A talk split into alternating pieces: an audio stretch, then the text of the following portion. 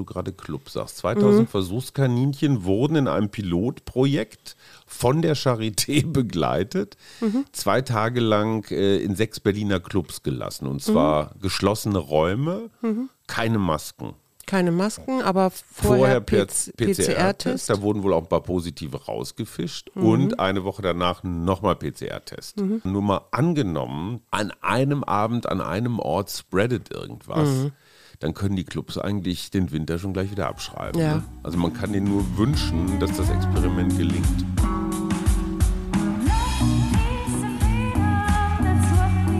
Wir. Arbeit, Leben, Liebe. Der Mutmach-Podcast. Hallo und herzlich willkommen. Hier sind wieder wir, der Mutmach-Podcast der Berliner Morgenpost. Mein Name ist Suse Schumacher und mir gegenüber sitzt mein gut gelaunter Gatte Hajo Schumacher. Ja, es war die letzte Ferienwoche.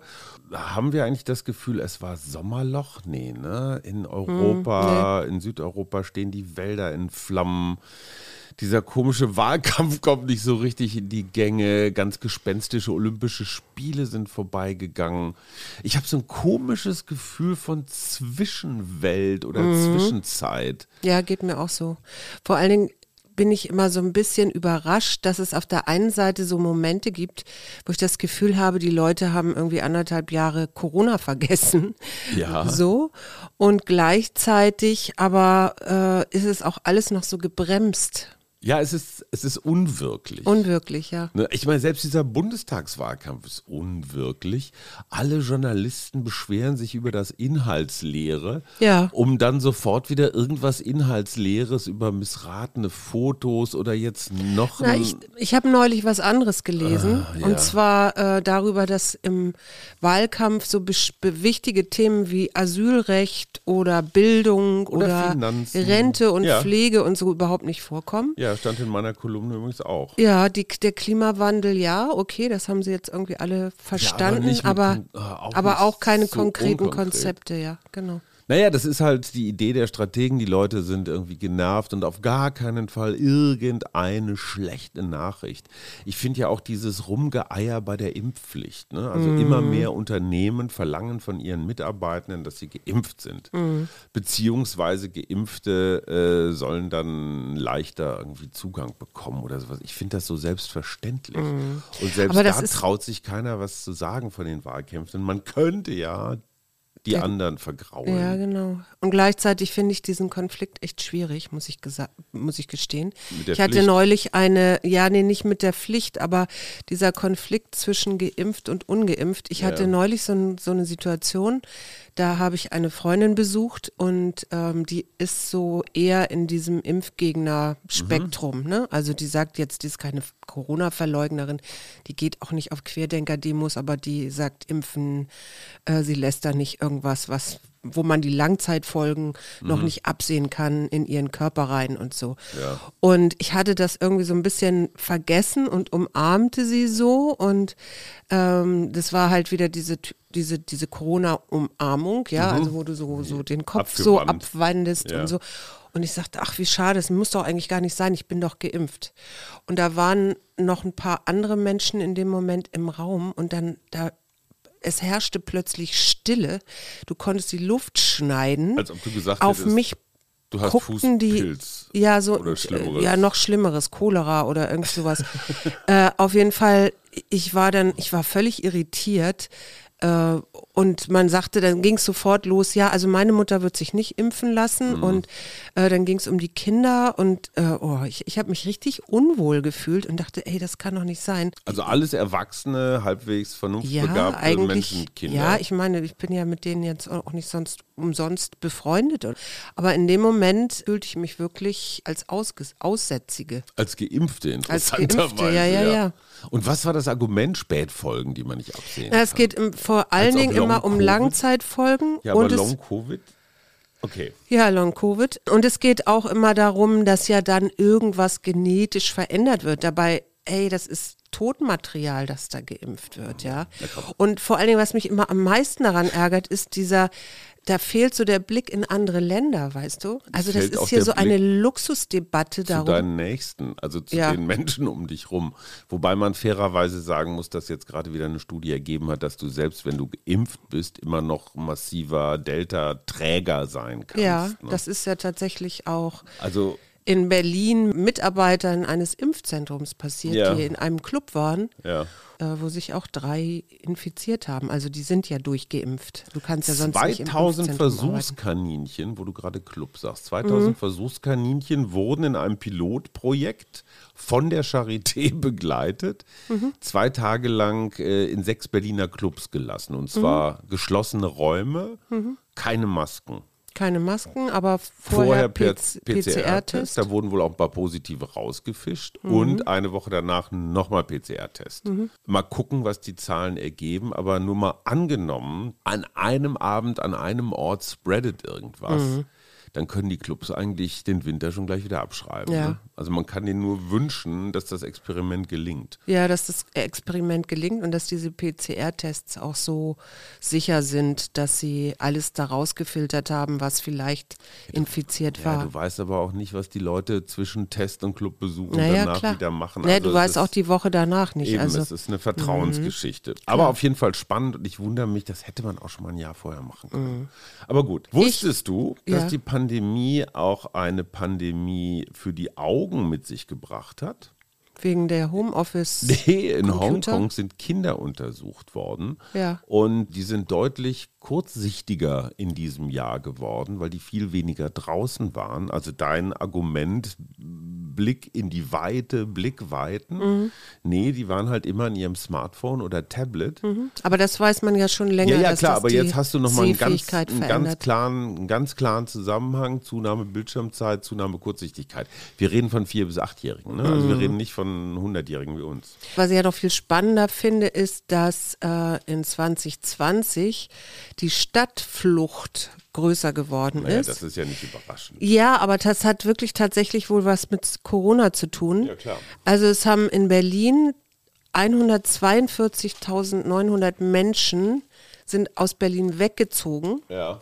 Nee, Quatsch, sind nach Berlin gezogen ja. und 144.900 äh, Menschen haben Berlin verlassen. Also mehr als zugezogen sind. Kannst du die Zahl nochmal wiederholen, Schatz? Ich fand das jetzt echt spannend.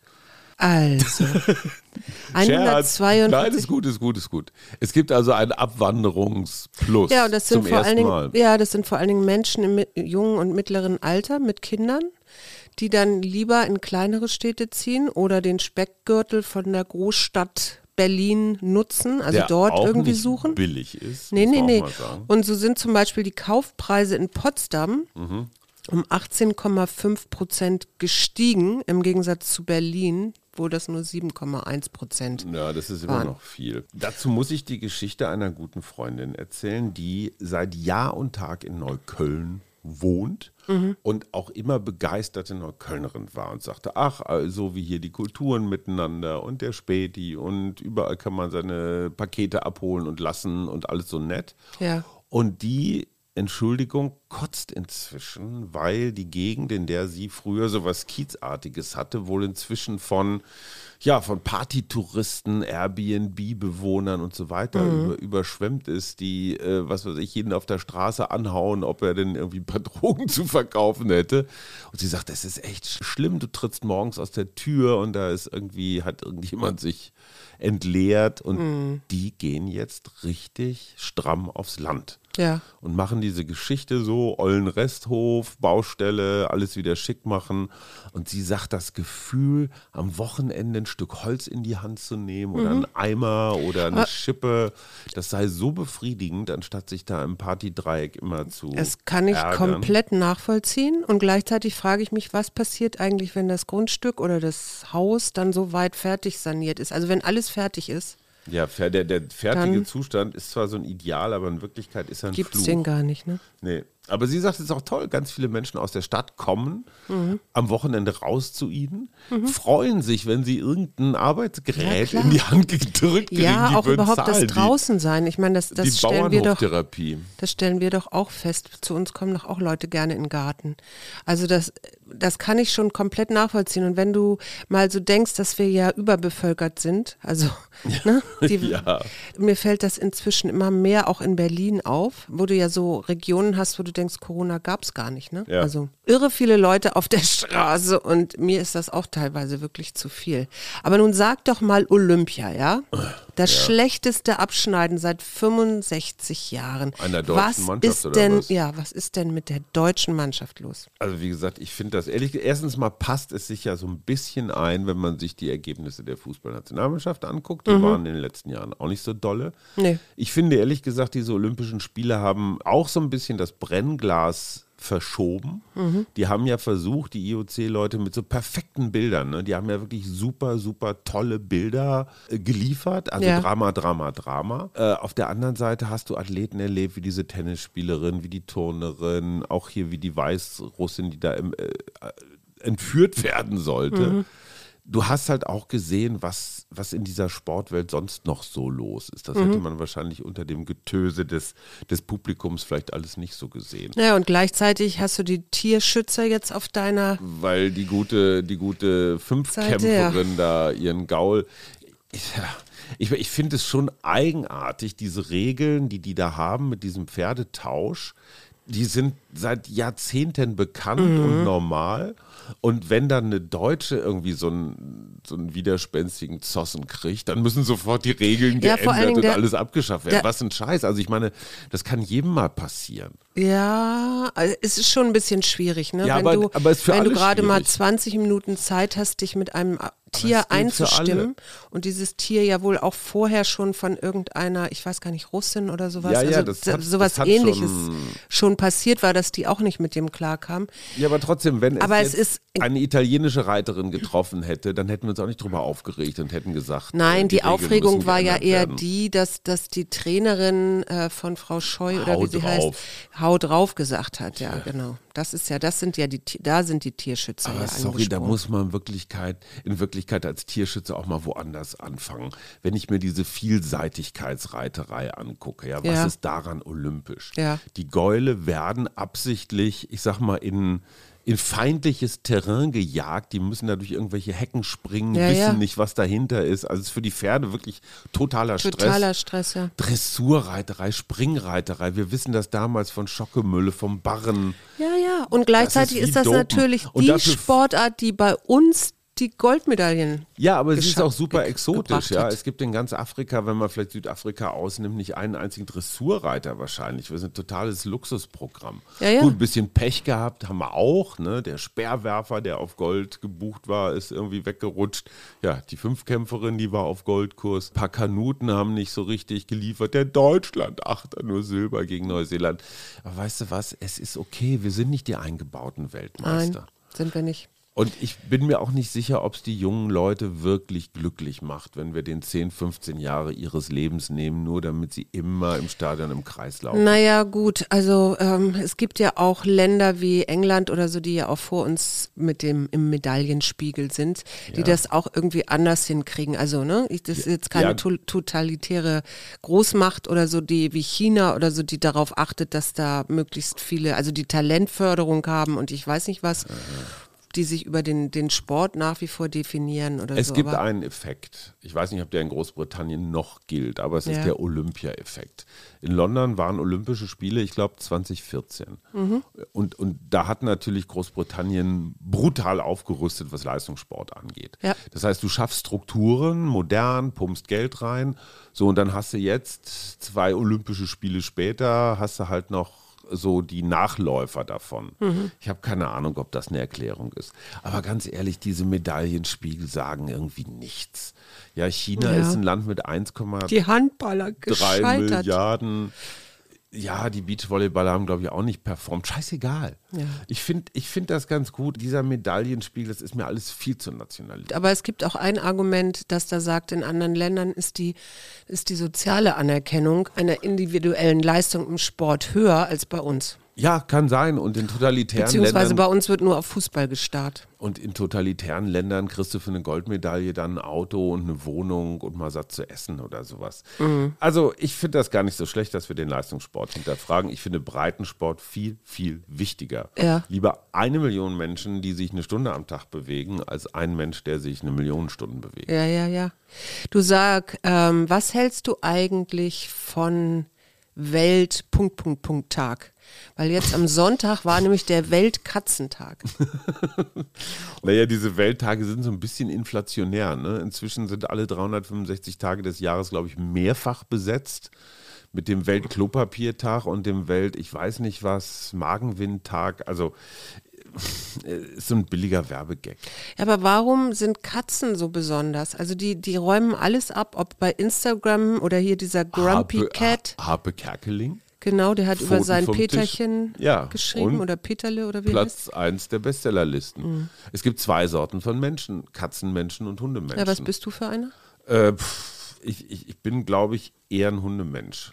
Oh. Ja, weil ich Wie halt, können wir da zusammenleben? Ich bin eher eine Katzenmensch. Ja, indem, indem wir beide unseren Neigungen nicht nachgehen. Oh, da fällt mir gerade Stefan. Ein. Stefan. Stefan Rupp, alter Radio 1-Kollege, inzwischen angeheuert auf dem Dampfer von Gabor Steingart. Stefan Rupp, und jetzt erzähl weiter. Stefan Rupp ist ein Papagei zugeflogen. Und zwar sprichwörtlich auf der Straße saß er plötzlich auf seiner Schulter oder Kopf oder weiß ich nicht. Zugelaufen kann Zuge man nicht sagen. Zugelaufen Zugeflogen. kann man nicht sagen, nee. Ein junger Papagei. Und der wohnt jetzt und bei ihm. Der wohnt jetzt im Moment bei ihm und es ist irgendwie nicht ganz klar. Also man hat, sie haben versucht äh, herauszufinden, ob der irgendwo weggeflogen ist in der Nähe, aber keiner meldet sich. vermisst? Ja, genau. Also wenn ihr einen Papageien vermisst, wir hätten da einen ganz guten Tipp. So was Kakadu-artiges, ne? So weiß, also jetzt nicht so ein bunter, nicht so ein ja, Ich habe jetzt ver vergessen, wie der genau heißt, aber das ist ja ja. Aber es gibt Ob sehr lustige Bilder, wie der Papagei, der ist nicht so groß, es ist eher ein kleiner Papagei. Nee, das ist ein junger Papagei auch wohl noch. Auch das noch, der wird doch richtig groß, Ja, oder? ja, der ist noch so ein bisschen tapsig. naja, richtig groß nicht. und der klettert so an Stefans Brille hoch und legt sich so auf seinen Kopf und ich denke mir immer, wenn der jetzt kackt, dann würde der mehr mit, aber gut, okay. Ja, also Papagei. Ja so. Und dann hatte ich noch einen richtig schönen Abend bei Günter Scharein, unserem Maler, den wir ja auch schon hier im Interview hatten. Und die Steady Community Und die Steady war Community war dabei, also die, die sich angemeldet hatten. Und wir hatten einen richtig wunderbaren, also Shari kann so wunderschön erzählen und hat auch anhand seiner Bilder, also wirklich so seiner Sachen, die er als junger Mann gemacht hat, mhm. bis heute erklärt, wie er auf den Punkt gekommen ist. Ja. Und ich glaube, wir waren alle ziemlich, ich meine, ein paar Sachen wusste ich oder kannte ich ja schon, mhm. aber äh, ich habe auch wieder neue Sachen gelernt. Zum Beispiel hat er mir gezeigt, wie dieses, oder uns gezeigt, wie dieses, äh, wie er da vorher diese Raster malt, wo er dann die Punkte reinsetzt und so. Und es ist ja alles so total absurd. Für alle, die jetzt nicht wissen, wovon wir reden, Günter Scharein ist ein ganz bemerkenswerter Künstler, der ganz viele kleine Punkte macht.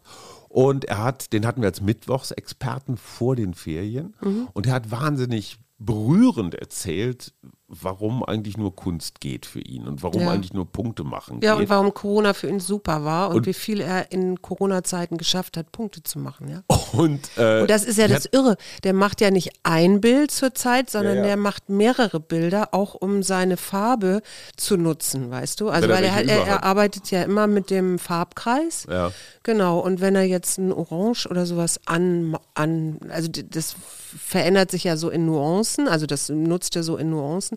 Wenn er sich das jetzt angerührt hat, einen bestimmten Farbton, dann nutzt er das halt für seinen, für alle möglichen Bilder noch, die mhm. er auch gerade malt. Das fand ich auch ganz spannend. Zwei spannende Sachen habe ich noch gefunden und zwar kennst du Kryptostroma corticale. Also ich dachte bei Krypto natürlich sofort nee, nee. an die Währung, aber Nein. das meinst du nicht, ne? Nein, es geht um einen Baumpilz, einen Schlauchpilz, der insbesondere gerade den Ahorn, also den, den Bergahorn angreift und der oh. ist also der ist wie Corona. Ja. Innerhalb von einem Jahr kann der einen alten, starken Baum platt machen. Aha. Also der, der, der, und, und das Schlimme ist, die Sporen sind auch für Menschen giftig. Also Ach, wenn du, Scheiße. ja, ja, wenn du diese Sporen einatmest, kannst du Asthmaanfälle, Erbrechen, Übelkeit, diesen ganzen Kram. Oh, das musst du mir mal geben, das finde ich Und die spannend. Baumforscher sind total ratlos, wo das Ding herkommt und wie man das bremst und das, das verschleimt die Rinde so, also ganz komisch. Aber der, der, die Rinde fällt dann nicht ab oder so? Schatzilein, ich, ich, lese, ich es, lese ist, das. es ist nicht schön für Menschen, die Bäume mögen, Lieben. also du. Oh Gott. Eine mhm. Geschichte fand ich noch ausgesprochen spannend und zwar ähm, ist rausgekommen, warum oder ein Grund, warum Verschwörungserzählungen so attraktiv sind. Mhm. Und zwar deswegen, weil sie meistens die spannenderen Geschichten sind. Mhm. Also die Verschwörungserzählung ist die bessere Story.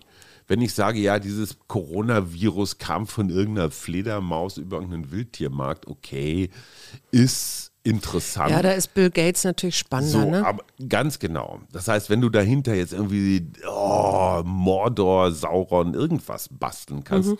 Und das ist einer der Gründe, warum Verschwörungserzählungen, ich sag mal, so konkurrenzstark sind im ja. Vergleich zu anderen. So, wir gehen in die neue Woche. Was genau. hast du vor? Meine Klienten kommen wieder. Ich muss mich auch, glaube ich, mal wieder kümmern, dass ich neue an neue Klienten herantrete. Also ich habe wieder ein bisschen Platz. Also es klingt jetzt nicht so wahnsinnig stressig. Das sind so Kleinigkeiten, Steuer, keine Ahnung. Also so. Ja, bei mir geht es ja jetzt zur Bundestagswahl richtig, richtig rund und so Vorträge und rumfahren und so weiter. Und du hast ein Ich habe Kärtchen schon mal ein Kärtchen gezogen und das geht immer. Ich finde, das ist ein super Motto für den Wochenstart, nämlich. Wieso fällt mir denn jetzt hier noch die Wandlung und, ach guck mal, Dankbarkeit, Wandlung und Reinigung. Nein, Wandlung und Reinigung, die sind in dem Buch stecken geblieben. Ach so, nicht. na dann. Lass dein Herz weit werden in Dankbarkeit und übe dich darin, das Gute in dir und in deiner Umgebung zu mehren. Irgendwas wollte ich noch von dir, aber ich weiß jetzt. Du wolltest leider, das Gute mehren? Ja, das sowieso. Das versuche ich ja jetzt seit fast 30 Jahren. Also das ist so. Hm? Mhm, Optimismus okay. klingt anders. Ich mache jetzt hier mal die Musik. Tschüss. Tschüss. Wünsche eine schöne Woche. Ja, bis bald.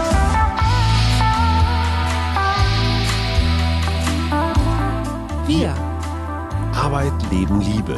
Der Mutmach-Podcast der Berliner Morgenpost.